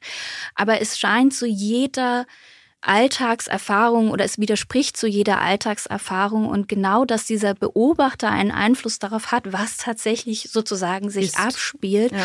Und dieses äh, und, und auch Einstein, äh, Albert Einstein kam ja sozusagen nicht zurecht mit dem Gedanken. Er hat ja gesagt, äh, Gott würfelt nicht. Also ja. diese diese Vorstellung, dass es am Ende sozusagen um Wahrscheinlichkeiten geht und und äh, so man eben nur mit einer Wahrscheinlichkeit bestimmen kann, ob äh, sozusagen ein Atom beispielsweise zerfällt oder nicht und ist einfach, dass, dass die Messung selbst eben dazu beiträgt, dass man sozusagen manipuliert, indem man misst und beobachtet und genau das spielt natürlich äh, durch diese Beobachterperspektive ist ja für den Roman wichtig, weil Mara vielleicht, wenn man das so sagen möchte, immer anfängt, sich selber zu beobachten, wenn sie beobachtet wird und sie sozusagen im doppelten Sinne ihre eigene Wirklichkeit manipuliert. Das Lustige an diesem Gedankenexperiment, ich würde sagen, der, der ganze Roman, mein Roman ist ja auch ein Gedankenexperiment, eben was passiert, wenn man so eine Person nimmt, die überhaupt nichts mit dem Literaturbetrieb zu tun hat und man versetzt sie da rein. Aber es ist ja auch du hast es erklärt, das Experiment, dieses, dieser Ansatz oder die Idee von Schrödinger war ja zu fragen, ob ein quantenmechanisches oder quantenphysikalisches Phänomen auf makrophysikalischer Ebene zu beobachten ist. Und das ist mhm. ja tatsächlich das, was passiert in der Box, weil ein radioaktives Element zerfällt oder nicht zerfällt und dann wird sozusagen durch den Zerfall ein Gift freigesetzt und dann ist die Katze auf makrophysikalischer Ebene tatsächlich tot. Das heißt, und, und es gibt dann verschiedene Deutungen oder verschiedene Postulate, die daraus erfolgen folgen. Und eine der Deutungen ist eben auch, es klingt jetzt irgendwie so wahnsinnig nerdy oder physikalisch, aber ich fand es sehr lustig, dass es auch quasi Paralleluniversen, also es gibt eine Deutung, wonach beide Zustände der Katze eben nicht in Form einer Überlagerung vorhanden sind, also die unbestimmbar bleibt, sondern es gibt ein Universum, in dem ist die Katze tot, in dem anderen ist sie nicht tot. Und es spaltet sich Und es spaltet auf. sich auf. Und das ist natürlich auch sozusagen auf poetologischer Ebene für diesen Text ganz interessant, weil es ja zwei parallele Textuniversen gibt, in denen Mara dann äh, eben fortexistiert, also meinen Roman und ihren angeblichen Roman. Und das äh, dadurch kommt natürlich, und, und sie sagt es auch an einer Stelle, in dem Moment, wo der literarische Betrug beginnt, sagt sie, ich fühle mich, als wäre ich in so ein Paralleluniversum mhm. äh, katapultiert. Und das sagt sie oder denkt sie noch einmal, als es dann zu dieser Liebesgeschichte mit diesem Paul kommt, der sozusagen ihr um das ein bisschen kitschig zu sagen, ihr neues Universum oder ihr, ihr, äh, ihr, ihr ihre neue Wirklichkeit äh, wird und auf den sie sich ja voll und ganz konzentriert und mit dem sie eben zusammen sein möchte. Genau, über den sprechen wir auf jeden Fall auch gleich noch, weil das finde ich einen ähm, ganz wichtigen Kern auch in dem Buch, der vielleicht in der Rezeption oder in den Rezensionen bis jetzt auch ein bisschen zu kurz gekommen ist. Deswegen wollte ich auf jeden Fall nach der Liebesgeschichte auch noch fragen. Nochmal eine kurze Bemerkung zu diesem Schrödinger, weil mich das wirklich so wahnsinnig fasziniert. Ich glaube, warum es mich so anfixt und viele andere Leute ja auch, ist, dass die Physik auf einmal wie so eine Metapher fungiert für Dinge, die wir in der Alltagserfahrung ja kennen, als würde sich sozusagen etwas, was vor allem auch im Psychologischen spielt, auf einmal auf Quantenebene abbilden oder umgekehrt, weil was wir, glaube ich, alle kennen, ist das beobachtet werden, unsere persönliche Realität verändert. Also jemand, der in der Öffentlichkeit steht, egal ob er jetzt gerade einen Podcast macht oder auf einer Bühne sitzt oder vielleicht auch auf Instagram postet, habe ich nicht so viel eigene Erfahrung, was das eigentlich mit einem macht. Es würde mich mal interessieren, ob das eigentlich auch ein Erlebnis von Öffentlichkeit wirklich, also natürlich ist es das, aber ob das sozusagen was anderes ist, als auf einer Bühne zu sitzen. Aber Fakt ist ja, dadurch, dass wir es wissen, dass wir öffentlich sind und sei es auch nur vor drei oder vier Personen, ist eigentlich egal, verhalten wir uns ja automatisch anders. Ich glaube, niemand ist in der Lage, exakt so zu sein, wie er auch ohne Zuschauer gewesen wäre, wenn dann Zuschauer ist. Also das verändert maximal die, die psychologische Realität. Und das Gleiche gilt ja für das Erleben von diesen Paralleluniversen, die physikalisch von manchen Theoretikern ja tatsächlich als eine Erklärungsmöglichkeit angenommen werden, die wir aber metaphorisch ja die ganze Zeit verwenden, wenn wir unsere Wirklichkeit beschreiben. Also seien es irgendwie Peer Groups innerhalb der Gesellschaft, bestimmte Branchen oder sei es, dass man sagt, jeder Mensch lebt in seinem eigenen Universum oder vielleicht hat auch jeder Mensch allein schon tausend Universen ja. in sich. Also es ist für unsere Erfahrung eigentlich was total naheliegendes, dass es eben nicht nur eine Welt gibt, sondern dass unsere Welt eigentlich eine Summe aus ganz vielen Einzelwelten und Parallelwelten ist, die halt große Schnittmengen aufweisen, optimalerweise. Oder auch nicht manchmal, ne? manchmal wenn die manchmal auch dieses, ja. dieses, Gefühl haben, so da lebt jemand in einer ganz anderen Wirklichkeit. Also das merkt man ja beispielsweise in politischen Debatten oder ich merke es immer in Debatten, wo es um die Frage Ostdeutschland oder Westdeutschland gibt, dass man manchmal das Gefühl hat, man, man hat so so parallele Lebensrealitäten und Lebens, man, man versteht sich gar nicht mehr. Man ja. hat irgendwie, man findet gar keinen so Common Ground, also so, so irgendwie so ein, äh, oder das, was man immer für einen Gemeinplatz hielt und für so Common Sense wird dann von dem anderen so völlig anders gesehen. Also ich glaube, das ist schon so eine Erfahrung und was, glaube ich, in dem, was du gesagt hast, ja auch schön aufscheint und das ist ja auch ein Grund, warum dieses Gedankenexperiment zu, titelgebend wurde für diesen Roman, dass natürlich so Metaphern aus der Welt der Physik ganz schöne Ausgangspunkte eben für das Nachdenken über Wirklichkeit, über Persönlichkeit, über Gesellschaft werden können. Und damit spiele ich ja auch immer so ein bisschen im Roman, auch zum, auch zum Beispiel Zeitvorstellungen, ne, weil man das Gefühl hat, äh, das hat, also wenn wir im Alltag von Zeitdehnung sprechen, hat das natürlich nichts mit dem zu tun, was äh, ein, ein, Kos äh, also ein Astrophysiker mit Zeitdehnung meint. Aber es ist ja doch ganz interessant, dass wir immer glauben, so eigentlich diese so eine, Aussage, eine Aussage wie Zeit ist relativ, können wir irgendwie unterschreiben. Wie mhm. gesagt, obwohl etwas völlig anderes damit, wirkt, genau, obwohl etwas guckt. völlig anderes damit mhm. gemeint ist, weil, die, weil wir dann auf einmal erleben, dass äh, die Dinge nicht ganz so in Stein gemeißelt sind, wie wir, wie wir das äh, vielleicht wahrnehmen können. Und insofern ist es natürlich auch ein lustiges Spiel oder ein hoffentlich lustiges Spiel mit diesem etwas unscharfen Gebrauch von physikalischen Metaphern im Alltagsleben, äh, der dann sozusagen als Motiv, die dann als Motivspender Länder funktionieren. Eine allerletzte Frage dazu, bevor wir uns dann wirklich mal dem Paul widmen. Woher kommt denn dieser Hunger? Also hast du eine Theorie, woher kommt denn dieser Hunger nach Authentizität, der ja jetzt schon seit in meiner Wahrnehmung 10, 20 Jahren immer stärker wächst. Also es wäre sozusagen die banale Antwort zu sagen, na ja, wir leben jetzt in einer immer stärker virtuell vermittelten Welt, die erleben wir vielleicht auch so ein bisschen, weiß ich nicht, entfremden, distanzierend und deswegen sehen wir uns nach Authentizität. Aber das ist mir irgendwie, ich weiß nicht, ich habe irgendwie das Gefühl, das stimmt nicht, das ist es nicht. Ähm, es ist vielleicht sozusagen diese, diese, das, was wir auch als Tyrannei der Intimität erleben, hängt vielleicht wirklich damit zusammen, dass wir irgendwann an einem Punkt diese, diese Idee entwickelt haben, wenn jemand authentisch ist, dann ist er ehrlich. Wenn jemand ehrlich ist, kann ich mit diesem Menschen besser sprechen, verhandeln, im Alltag interagieren. Ist er verlässlich? Er ist verlässlich. Und sozusagen vor einigen Jahrzehnten, also ich habe äh, also so so Dinge, dass dass wir eigentlich unterschiedliche soziale Rollen haben und dass wir natürlich unserem Chef, der Chefin gegenüber anders auftreten als unseren Kollegen, Kommilitonen gegenüber, äh, Kindheitsfreunden oder so. Das ist ja eigentlich was ganz Normales und eigentlich auch nicht, nicht obszön, dass wir Rollen spielen im Alltag, weil wir natürlich irgendwie wissen, dass man auf eine bestimmte Art sich in diesem Kontext oder in jedem Kontext verhält. Und diese Vorstellung, dass es einen, authentisch, einen authentischen Kern des Ichs gebe, der immer gleich wäre und der unvermittelt in verschiedenen Rollen und Alltagssituationen bestehen muss, damit man echt und ehrlich ist, das ist, glaube ich, einfach so ein, so ein Logikfehler oder also dieses, das ist auch etwas, weswegen ich äh, Social Media tatsächlich mag und auch äh, auf Social Media aktiv bin. Ich habe immer diese schon vor vielen Jahren, also als Instagram beispielsweise populär wurde, das ist ja nur auch schon über ein Jahrzehnt her, da war immer so eine, gab es immer so eine Kritik daran, so nach dem Motto, die Leute sind da nicht authentisch, die inszenieren sich, die geben vor, etwas zu sein, was sie nicht sind. Das ist eigentlich so dieses alte, diese 19. Jahrhundert Kategorie von Schein versus Sein. Also da, da fühle ich mich immer so an Goethe und an Wilhelm Meister erinnert. Und dann dachte ich immer, was ist denn eigentlich so schlimm daran, wenn jemand auf Social Media etwas vorgibt zu sein, was er oder sie nicht ist. Dazu, ähm, dazu muss man das sagen. Das heißt schon nicht ist, oder? Ja, ja, genau. Also genau. Und äh, die Frage ist ja, äh, ich, ich habe immer schon so eine Faszination für Hochstaplergeschichten gehabt, sowas wie Kleider machen Leute oder so. Und dann dachte ich immer, warum ist es eigentlich was, warum soll es was Schlimmes oder Obszönes sein, wenn jemand sagt, hey, ich habe einen super aufgeräumten Haushalt, ich bin eine Top-Mutter, äh, ich krieg hier, ich bin so eine Mami-Bloggerin und ich krieg alles irgendwie so aus der Hand geschüttelt.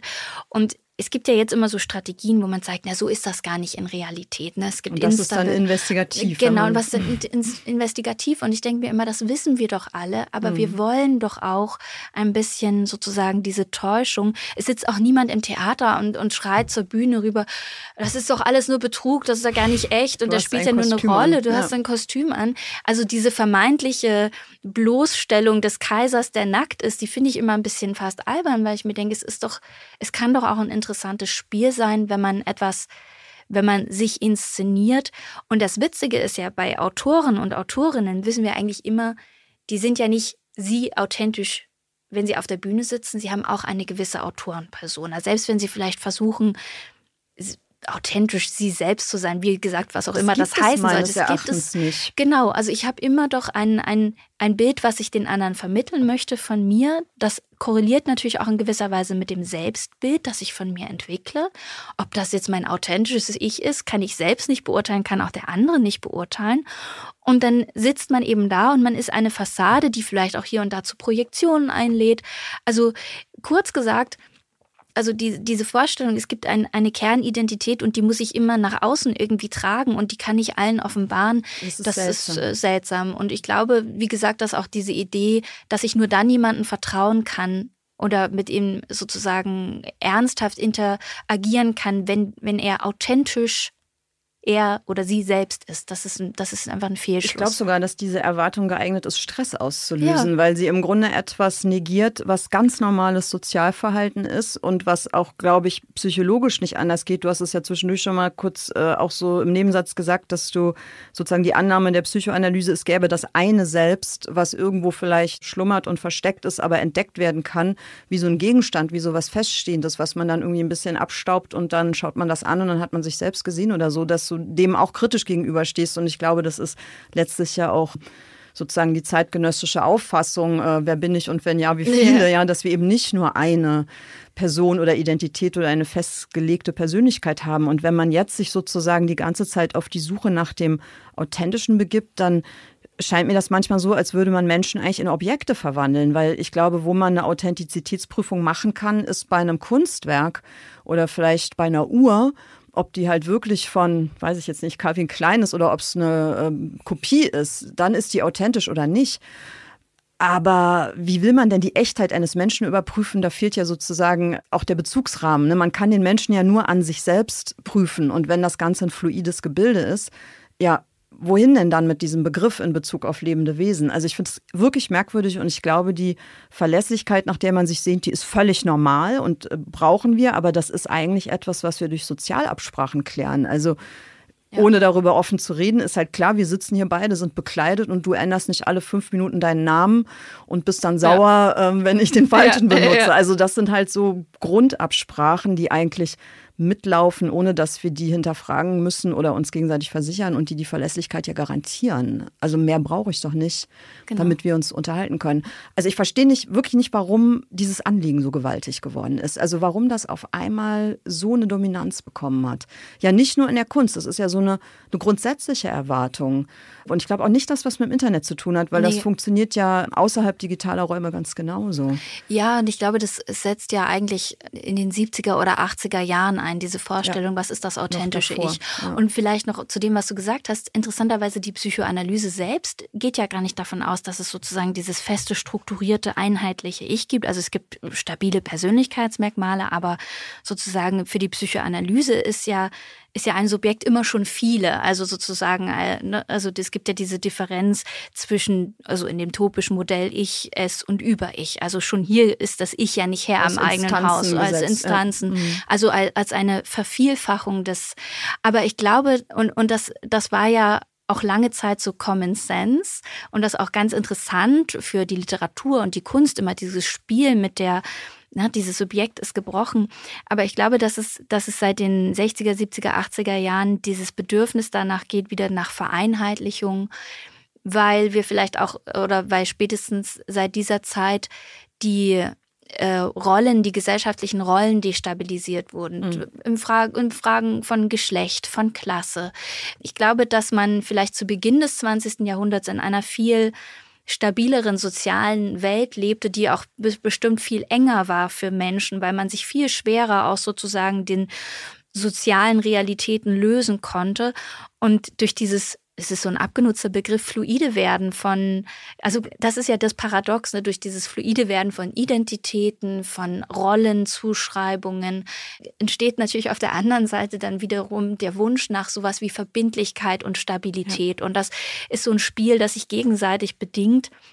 Und genau deswegen soll dann eben das authentische Selbstsein ja einfach sicherstellen, dass wir es eben, äh, das, was du meintest, so als sozialer Kontrakt, dass wir auch sicherstellen können, dass ich morgen immer noch ich bin und dass ich, dass es sozusagen immer noch dieses selbe, diese selbe Person ist.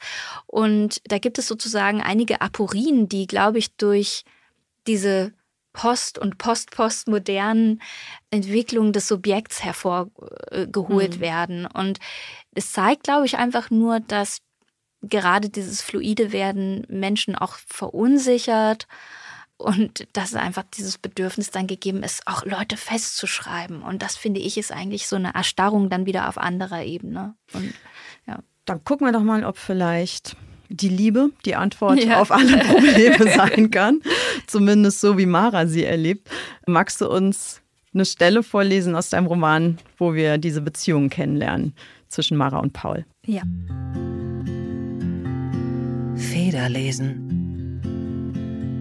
Paul war weg und doch bei ihr. Kurz nach seiner Ankunft in Liverpool hatte er begonnen, ihr Memes zu schicken. Brace yourself, Memes are coming.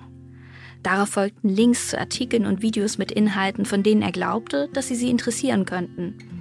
Alles, was er tat, interessierte sie. Ihre Nachrichten blieben unverbindlich, äußerlich, aber Mara hatte keinen Zweifel daran, dass Paul es ernst mit ihr meinte. Sie meinte es todernst. Allerdings bemühte sie sich nicht zu begierig zu erscheinen, nicht alle seine Nachrichten sogleich zu beantworten. Bisweilen ließ sie zwei, sogar drei Stunden verstreichen, bis sie ihm Antwort gab. Sie achtete sorgfältig darauf, dass keine Zeitstempel, keine blauen Häkchen verrieten, dass sie seine Nachricht sofort nach Erhalt gelesen hatte, weil sie begierig auf jedes Zeichen von ihm wartete. Wie nahe man einander in Texten kommen konnte. Sie etablierten feste Chatzeiten. Das gab ihren Tagen Struktur. Von 10 bis 12 Uhr führte er Aufsicht im Museum. Er saß nur da, beantwortete die wenigen Besucherfragen und hatte ansonsten Freizeit, in der er tun und lassen konnte, was er wollte. Und was er wollte, war, Mara zu schreiben. Er schrieb ihr, wenn er sich langweilte, er schrieb ihr, wenn ihn keiner seiner Kollegen beobachtete. Wie betrunken vor Glück starrte Mara auf das Smartphone, wenn die drei tanzenden Pünktchen im Messenger davon kündeten, dass er Gedanken formulierte. Triviale Gedanken wie Wie geht's? Und komplexe Gedanken, die die ganze Tiefe seiner Seele spiegelten, wie Mara glaubte. Kaum von der Arbeit zurückgekehrt, griff er nach seinem Smartphone, unterrichtete sie davon, was er essen und welchen Film er schauen würde, ob er Computer spielen oder einfach nur mit Freunden abhängen würde. Letzteres versetzte Mara einen Stich. Welche Ungerechtigkeit, dass andere Pauls Zeit beanspruchen durften, ihn ablenken von ihr, während Mara gespannt auf seine Nachrichten wartete. Sie genoss es im Angesicht ihres blinkenden Handys zu erwachen. Eine WhatsApp-Benachrichtigung. Guten Morgen, schrieb er für gewöhnlich. Und dann, urplötzlich, wie geht's dir, XO? Ein digitales Küsschen, eine digitale Umarmung. Wie viel Bedeutung durfte man einem digitalen Kuss beimessen? Und war er so wichtig wie ein erster echter Kuss? Immerhin stand dieser Kuss doch schwarz auf weiß geschrieben. Ein Kuss für die Ewigkeit. Immer wieder öffnete sie dieselbe Nachricht. Da waren sie, die Buchstaben voll Zärtlichkeit. Sie presste ihr Gesicht auf das Kissen. Es war wie damals, als sie sich mit 14 in den Freund einer Freundin verliebt hatte. Sie war wochenlang im Bett geblieben, hatte sich zu ihrem liebsten Tag geträumt. Sie hatte wenig mehr als seinen Namen gekannt und war trotzdem überzeugt gewesen, dass er ihre große Liebe wäre. Seltsam, dass sie seinen Namen vergessen hatte. Dabei war ihre Liebe grenzenlos gewesen. Ihre Liebe hatte tiefe Narben hinterlassen, nicht auf ihrer Seele, vielmehr auf ihrem Körper. Die Wochen, die sie im Bett verbracht hatte, ihr Kissen fest zwischen ihre Beine gepresst, waren nicht folgenlos geblieben. Sie hatte zugenommen, vier, vielleicht fünf Kilo. Ihr Körper hatte sich gerecht, indem er grotesk große Dehnungsstreifen an ihren Hüften ausgebildet hatte. Die Narben der ersten Liebe. Das wäre beinahe poetisch, wären sie nicht so furchtbar hässlich. Wenn Mara nur lange genug im Bett lag, vergaß sie ihren Körper. Zuerst verschwand der Hunger, dann sogar der Durst. Es war, als verlöre sie ihre Existenz, jeden Tag ein wenig mehr. Schließlich wurde sie zum Geist, und das Starren an die Wand, anfangs ein Stupor, glich nun Meditation. Ein Geistwesen verlor nichts, wenn es nur in Texten und Chats lebte. Solch ein Geistwesen konnte nur gewinnen, wenn es sich den anderen als Zeichen näherte. Auch Paul war nicht mehr als ein Geist, ein weit entfernter Körper, nicht spürbar, nicht wahrnehmbar. Weil er keinen Körper hatte, ihrem Körper nicht zu nahe kam, stellte sich eine absolute, unvermittelte Nähe ein, während sich ihr Körper bis in jede letzte Hautzelle hinein nach seiner Berührung sehnte. Eines Tages würde es anders sein. Eines Tages würde sie ihn besuchen können. Sie würde all ihren Mut für ein Liebesabenteuer zusammennehmen und es würde großartig werden. Schließlich waren sie einen Abend lang eins gewesen, eine Seele, ein Bewusstsein. Schließlich hatten sie so viele gemeinsame Themen, so viel, das sie verband. Nicht nur die Musik oder ihren Humor. Es hatte einfach Klick gemacht. Bei niemandem sonst hatte es Klick gemacht. Niemand sonst verfolgte sie in ihren Träumen. Niemand sonst erzeugte in ihren Nervenfasern ein nicht zu betäubendes Prickeln. Vielen Dank. Wenn eine Romanfigur sich etwas so sehr wünscht, dann ahnt man als erfahrener Leser schon, dass es vielleicht nicht ganz so aufgeht, wie sie sich gedacht hat. Also Mara führt eine Fernbeziehung und in dieser Szene merken wir, dass es sich auch dabei, würde ich sagen, in großen Teilen um eine Fiktion handelt, oder? Wo der andere eigentlich eher eine Projektionsfläche ist als ein echter Mensch. Genau, das ist der Witz an der Geschichte. Sie lernt ja im Verlauf des Romans immer wieder junge Männer kennen, die sich auch auffallend ähnlich äh, sehen. Und nun ist dieser eine Mann eben nicht körperlich anwesend wie die Kerle, die sie sonst kennenlernt, sondern er ist ganz weit, weit weg. Er lebt in Liverpool und sie kann ihm eben nur schreiben. Und äh, dadurch ist er natürlich die perfekte Projektionsfläche für all ihre Wünsche. Und ähm, umgekehrt könnte man vielleicht sagen, ist es ganz genauso. Sie dient ihm auch als Projektionsfläche und als, also er hat auch bestimmte Erwartungen an sie. Und beide brauchen diese Distanz zueinander, ob sie sich das nun eingestehen oder nicht. Und da kommt auch wieder dieser Aspekt des Selbstbetrugs. Also im Roman spielen ja Betrug und Selbstbetrug eine wirklich zentrale Rolle. Und hier betrügt sich Mara natürlich selbst über die Realität dieser vermeintlichen Liebe, bis da, bis zu diesem Punkt, den ich jetzt gerade gelesen habe, haben sie ja wirklich nur einen Abend mal in einer WG-Küche miteinander verbracht und haben vielleicht zwei, drei Sätze miteinander gewechselt. Also ist es sozusagen nicht unbedingt der Auftakt einer großen realen Diebesgeschichte. Wobei man das natürlich auch wieder in Frage stellen kann. Das ist auch ähm, so ein Thema, was ich mir beim Lesen mir immer wieder, also bei der Beziehung dieser beiden Figuren immer wieder vor Augen stand. Die Frage, ist die Liebe tatsächlich dann nicht echt? Wenn sie körperlos ist und wenn sie sich über WhatsApp-Nachrichten genauso könnten sie, wenn sie jetzt im 18. Jahrhundert wären, sich ja irgendwie lange Briefe mit äh, Gänsekiel schreiben und dann 20 Seiten zwei Wochen lang mit der Postkutsche transportieren lassen. Sie tauschen jetzt halt eher kürzere Nachrichten per WhatsApp, dafür viele Male am Tag und nehmen auf diese Weise ja vielleicht nicht am Alltag, aber doch sozusagen am geistigen Alltag des anderen irgendwie auch teil. Und ich kenne es aus eigener Erfahrung, dass sich manchmal in solchen Message-Beziehungen sogar eine größere geistige Nähe herstellt als mit Leuten, die man ständig sieht, weil nämlich die körperliche Präsenz auch was Trennendes haben kann. Und wenn die Körper nicht stören, also sie sagt ja hier an der einen Stelle, oder sagt der Erzähler, auch Paul war nicht mehr als ein Geist. Aber das ist ja ein Aspekt des Menschseins, dieses Geistige. Und sich auf dieser Ebene so stark zu vereinigen, muss man ja sozusagen eigentlich nicht abwerten gegenüber der sogenannten realen Beziehung, äh, wo man dann zusammen Gorgonzola-Nudeln kocht oder so. Genau, zumal ja hinzukommt, dass sie sexuelle Beziehungen mit einigen Männern hat, also sie immer mal wieder, äh, also sie nennt es dann auch Fuck Buddies, also sozusagen man hat was für das Körperliche, für, für Bedürfnisbefriedigung, ganz oberflächlich. Das kann man durchaus äh, differenzieren und es ist nicht, und ich würde auch zustimmen, ich glaube, heutzutage erleben das einige Menschen, dass man manchmal sozusagen sozusagen diesen Social-Media-Beziehungen Übrigens nicht nur, wenn man sich verliebt, sondern auch, wenn man mit Menschen so eine Weile auf Social Media schreibt, sich da oftmals eine Intimität einstellt, die ganz ungewöhnlich wäre, wenn man dieselbe Person in Realität körperlich vermittelt sozusagen äh, treffen würde.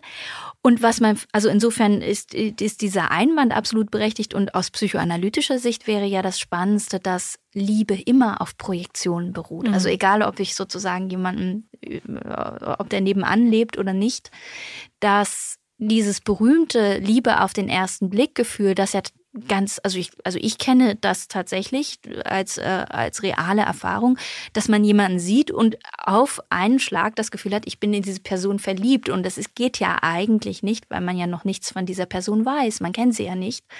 Und dass man sozusagen, wenn man diese Person dann kennenlernt, äh, Schicht für Schicht natürlich auch merkt, dass die eigenen Projektionen manchmal auch, also, oder dass es eben nur Projektionen sind und dass man diese Person dahinter auch lieben lernt. Und das ist ja dann dieser Prozess des echten Verliebens. Und insofern könnte man vielleicht sagen, dass das, was so unecht erscheint, also die Liebe aus der Ferne und der Projektion, gar nicht das eigentliche Problem ist, sondern eher die Normalität des Liebens. Das Problem, was man natürlich was dann auftaucht und was auch klar wird, wenn man ein bisschen äh, Pauls Verhalten liest, ist, dass er ja ganz bewusst oder eigentlich ganz froh ist, dass, diese, dass er diese Mara auf Distanz halten kann, weil für ihn das Körperliche auch ein Problem ist. Und er möchte sozusagen gar nicht, dass sie ihm körperlich nahe kommt. Und insofern sind die Prämissen eben falsch geordnet, weil das, was Mara sich erhofft mit diesem Mann, kann er ihr nicht geben und möchte ihr auch nicht geben. Ja, und weil eben dann doch sozusagen auch das, auch die Triebfeder für diese geistige Beziehung die Erwartung ist jedenfalls auf Ihrer Seite, dass sich das sozusagen einlösen wird in äh, mittlerer Zukunft in Form einer, wieder Anführungszeichen, echten Beziehung. Also das ist eigentlich so verrückt, dass das Tollste ist eigentlich schon da. Sie ist total glücklich, wenn sie diese WhatsApp-Nachrichten von ihm bekommt. Sie kann eigentlich gar nicht mehr glücklicher sein, aber trotzdem steht das oder funktioniert es nur unter der Prämisse, dass es die Vorstufe zu etwas Eigentlichem ist. Und gerade in diesem Vorraum, in diesem Erwartungsraum, äh, können die beide so wahnsinnig intensiv empfinden. Und ich fand, das gehört zu den stärksten Aspekten deines Romans und sind auch die stärksten, für mich stärksten Szenen äh, absolut richtig tragisch und anrührend, wo man dann eben als die beiden sich begegnen und als sie dann miteinander zu tun haben, weil sie ihn besucht, merkt, dass es, dass die absolut nicht in der Lage sind. Also wir reden nicht von Sex noch nicht mal, also auch das scheitert, aber die können noch nicht mal nebeneinander herlaufen, die können sich nicht mal unterhalten, also die können eigentlich überhaupt nichts zusammen machen. Das ist eine einzige Hemmnis, eine einzige Blockade und wo dann auch klar wird, dass jetzt äh, nicht nur keine Einlösung stattfindet, sondern dass auch der Weg zurück damit verbaut ist. Also dass sozusagen genau. jetzt die Beziehung, die Liebe komplett scheitert, weil man sich getroffen hat und weil es so furchtbar war. Und das fand ich richtig, also sehr anrührend und sehr tragisch. Also ich, da leidet Mara eigentlich aus meiner Sicht viel mehr noch als bei den anderen Aspekten, wo sie eben den falschen Roman hat und dafür ja auch abgestraft wird dann medial, als es rauskommt. Aber diese Tragik äh, in der Geschichte mit, mit Paul fand ich eigentlich so fast das Substanziellere jetzt für die Figur. Genau. Mhm. Das ist auch, äh, das ist äh, ganz richtig für sie als Mensch sozusagen, ist das das Tragischste, weil äh, vielleicht nochmal, um in diesen Begriffen zu bleiben, weil diese medial ver vermittelte Liebe eigentlich das wahre und echte Gefühl für sie und sozusagen diese Erfüllung darstellt.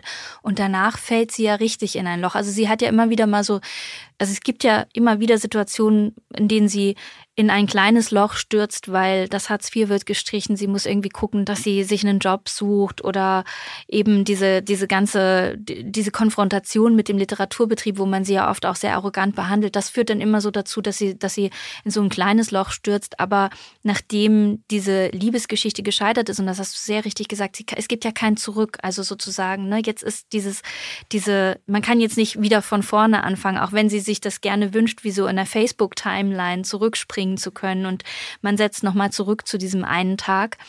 Das ist eben versperrt und das ist ja eigentlich diese große Situation, wo Mara dann wirklich tot ist.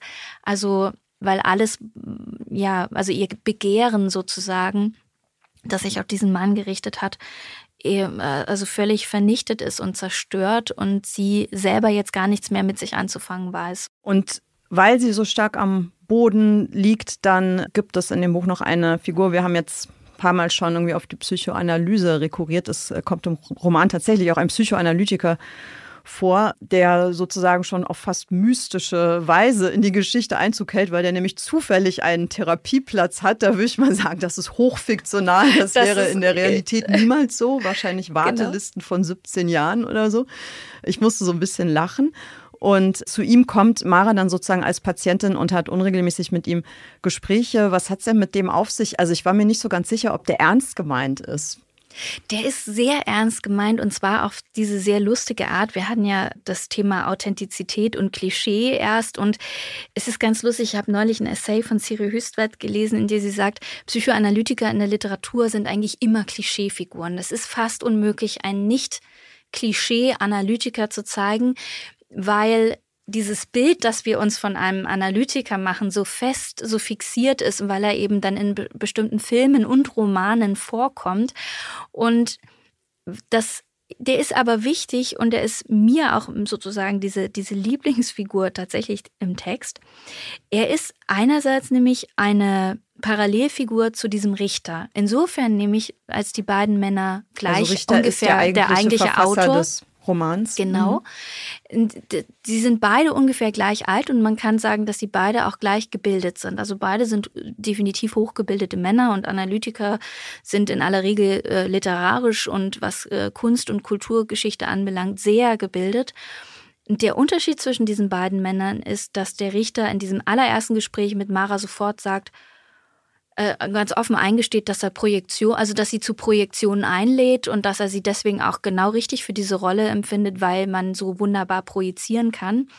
So ein Analytiker muss sich natürlich davor hüten zu projizieren oder im, äh, im Kontext der Psychoanalyse, äh, also er muss eine Gegenprojektion vermeiden. Also derjenige, der analysiert wird, darf ja projizieren, aber der Analytiker darf, muss, muss das eben reflektieren. Und er öffnet die Tür für Mara, wie, wie, das stimmt absolut, ist natürlich total unwahrscheinlich, dass, es, dass da so ein Analytiker sofort einen Termin äh, frei hätte. Er öffnet die Tür, sie blickt ihn an, er blickt sie an und er entwaffnet sie, weil er einfach sie offen ansieht. Und das ist in diesem Roman, in dem es auch um Blickbeziehungen geht, in denen oft durch Mara durchgeguckt wird oder eben projiziert wird. Ganz entscheidend, er guckt sie an, er hat so ein entwaffnendes Lächeln und sie merkt sofort, die Geschichte, die sie sich für ihn zurechtgelegt hat, weil sie will anfangs ja gar nicht so ihre Depressionen bearbeiten. Die kann sie ihm jetzt nicht erzählen, das bringt gar nichts, mhm. weil der was soll das? Der ist untäuschbar oder er, äh, sie verschwendet seine und ihre Zeit, wenn sie anfängt, ihm irgendwas zu erzählen. Und sie lässt sich insofern also wirklich auf diese tiefenpsychologische oder psychoanalytische Behandlung dann auch ein auch wenn es ihr schwerfällt, einfach so zu erzählen, ohne eine Rolle spielen zu müssen, ohne irgendetwas verkörpern zu müssen, was sie gar nicht ist. Und er ist in diesem Sinne in diesem Buch natürlich auch die einzige Wahrheitsinstanz. Deswegen kann sie ihm auch an einem bestimmten Punkt, bevor es alle anderen wissen, dann eben diese Lüge offenbaren, weil er kann sie ja nicht verraten. Und dieser Herr Fuchs ist insofern, es ist natürlich auch so ein bisschen wie so, wie so ein alten Fabeln, wenn man so ein, äh, der hat natürlich nicht umsonst diesen Namen Fuchs. Mhm. Der ist natürlich, äh, und es wird auch gesagt im Text, der ist so wie so ein visueller Mittelwert aus C.G. Jung und Sigmund Freud, also genau so, wie man sich eben einen Analytiker auch vorstellen möchte. Aber er ist auch, und das finde ich auch wichtig an ihm, obwohl er mit Social Media überhaupt nichts anfangen kann, überhaupt nicht kapiert, was sie da macht, ist er neugierig und er fragt. Also er wertet es nicht ab, weil er schon auch, glaube ich, könnte man so sagen, merkt, dass es ihre Gegenwelt ist, in der sie eben jemand ist, im, im Unterschied zur Wirklichkeit. Und insofern ist er ganz neugierig und versucht sich zumindest mal erklären zu lassen, was das denn eigentlich ist, dieses Instagram, was er noch nie von innen gesehen hat. Und auch das unterscheidet ihn eben von anderen, vielleicht hochgebildeten Menschen, die manchmal auch dann zumindest in dieser Generation diese Tendenz haben zu sagen, das ist alles nur oberflächlicher Mist. Und äh, was soll das? Ne? Das ist alles nur Verstellung und er versucht es zumindest ein Stück weit zu ergründen. Mhm. Und ich glaube schon, dass die Gespräche, die sie mit ihm führt, also sie hat ja auch andere Bezugspersonen ähm, noch in der Geschichte, dass die tatsächlich dann so eine, so eine Art von Ehrlichkeit und Direktheit entwickeln, die vielleicht auch heilsam ist. Weil am Ende des Romans hat das Ganze, und da war ich auch froh drum, ja in gewisser Weise einen versöhnlichen Ausklang. Also man könnte auch erwarten, dass diese Figur völlig äh, vor die Hunde geht. Bis zu einem suizidalen Akt ist da fast alles denkbar, weil es geht ihr wirklich zwischendurch sehr schlecht. Aber sie richtet sich dann ja doch nochmal auf und entlässt sich selbst und damit ja auch äh, uns Leser und Leserinnen irgendwie mit so einem kleinen Hoffnungsfunken, dass es nach der Geschichte weitergeht. Also dass sie ihren Weg finden wird sozusagen. Das ist auch ganz witzig, weil ich habe wirklich also das ist nicht die erste Fassung dieses Romans, also die jetzt veröffentlichte Fassung. Und in früheren Fassungen war das tatsächlich auch ein so ein katastrophales Ende. Mhm. Und dann merkt man ja so als Autor, Autorin, wenn man über die Jahre schreibt, dass einem so eine Person, so eine Figur auch ans Herz wächst. Und man kann sie, ich konnte sie nicht scheitern, also nicht so extrem. Sie scheitert natürlich in vielerlei Hinsicht und diese Liebesgeschichte und diese, dieses literarische Hochstaplertum, das ist ja auch wirklich ein fatales Scheitern, was sie auch sozusagen existenziell bedroht als, als Person, als Objekt. Aber ich musste ihr so ein bisschen was Versöhnliches, also ein etwas versöhnliches Ende auch ermöglichen, weil, weil ich dachte, es ist uns auch für den Leser natürlich und für mich selber ich kann sie nicht so auf, auf ganzer Ebene scheitern lassen. Und so hat sie doch noch ein paar Rettungsanker zum Schluss, die doch wieder auftauchen. Und ja, wie gesagt, das ist so ein bisschen der sentimentale, die sentimentale Autorin, die ihre Protagonistin dann nicht ganz sozusagen äh, über Bord werfen kann. Und, und vielleicht könnte man ja als Schlussbotschaft quasi entnehmen, dass die Hoffnung und vielleicht auch die Freiheit, die wir haben, einfach schlicht und ergreifend darin besteht, uns eben immer wieder selbst auch neu zu erfinden, jenseits von aller Authentizität. Ja. Danke, liebe Marlene, dass du hier warst. Ich fand es ein tolles Gespräch. Ich freue mich, dass du kommen konntest. Ja, danke dir. Dankeschön.